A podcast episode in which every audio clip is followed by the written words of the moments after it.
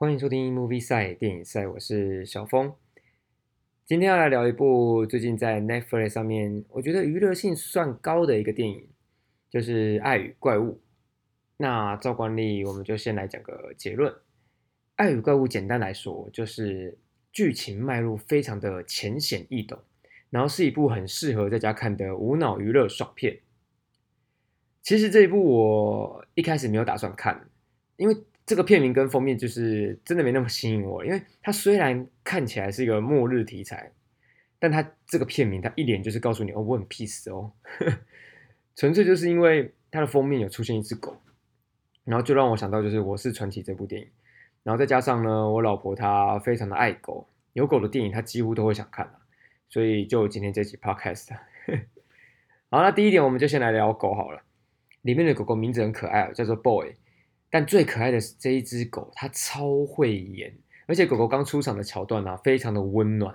狗派的朋友，你们光看这段互动的话，我真的觉得够本了，这段超棒。好，再来讲第二点，我们讲一下特效。《爱与怪物》里面它其实出现了许多的怪物，那我在讲废话，对，嗯，那这些怪物呢，它其实都做的非常真实哦，不会有那种动画假假的感觉。而这部分真的是有算惊艳到我，特效一级棒，真的棒。而且怪物造型整体的构造表现呢，其实蛮用心的。因为这部片的背景是动物会变异成各种的怪物，所以每个怪物它的外表啊，还有能力，其实都是依照原本的动物去发想的。甚至有几只怪物，它效果好到，我觉得那个细节它其实做到 太细，有点恶了。但不管怎么样子，我觉得特效这个部分算很加分啊。好，这是第二点，再来讲第三点。我第三点想分享一下这部片的开头，《爱五怪爱爱三小爱与怪物》。我个人最喜欢的一个点呢，就是整部片的开头，它的开场方式是直接用一些，应该说用很大量的插画特效，然后再加上就是主角讲故事给你听，直接告诉你这个世界它发生了什么事情。这就像你玩一款就是 RPG 游戏，然后刚打开游戏会先跑那个开场动画嘛。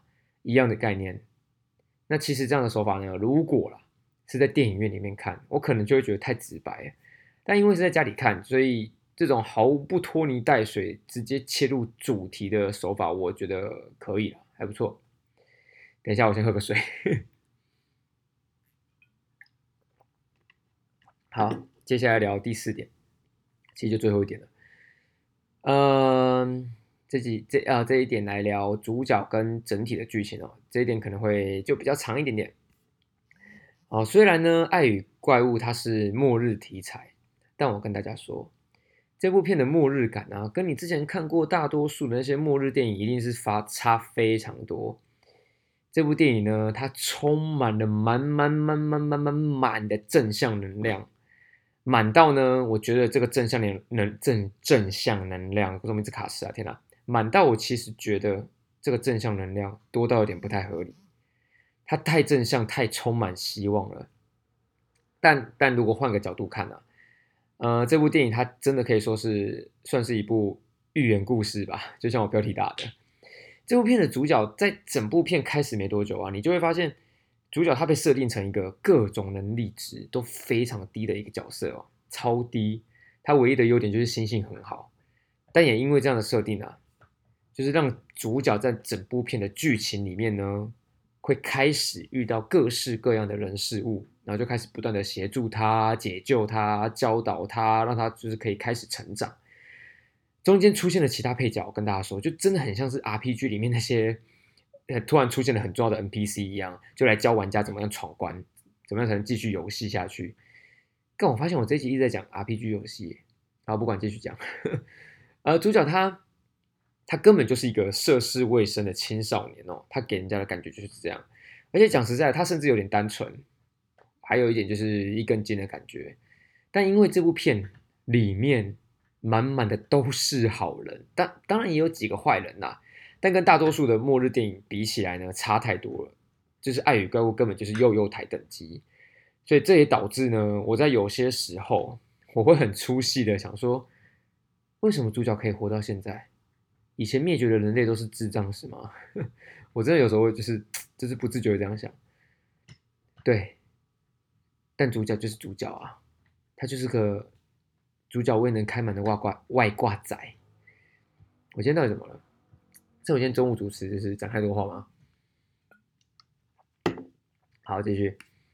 不过有一个细节，我觉得这部片处理的很好，就是非常的值得赞许，就是很多前后呼应的点，它都有表现出来。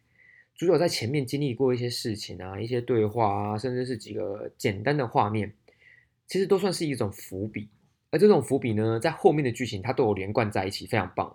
But 就是这个 But，也因为这样，就更有一种寓言故事的感觉了。因为他非常强调就是因果关系，也在不断的强调说好人做好事就会有好报，或者是每件事情都有它存在的意义之类的正向语录。呃，我没有说寓言故事不好，只是因为这样的节奏啊，这样的剧情就变得非常的好猜，那惊喜感就是会少蛮多的啦。老实说，那不过这部片其实我个人非常的推荐给小朋友看。因为超正向啊，顶多就是怪物有点恶啦，可能有些小朋友可能会做噩梦吧之类的。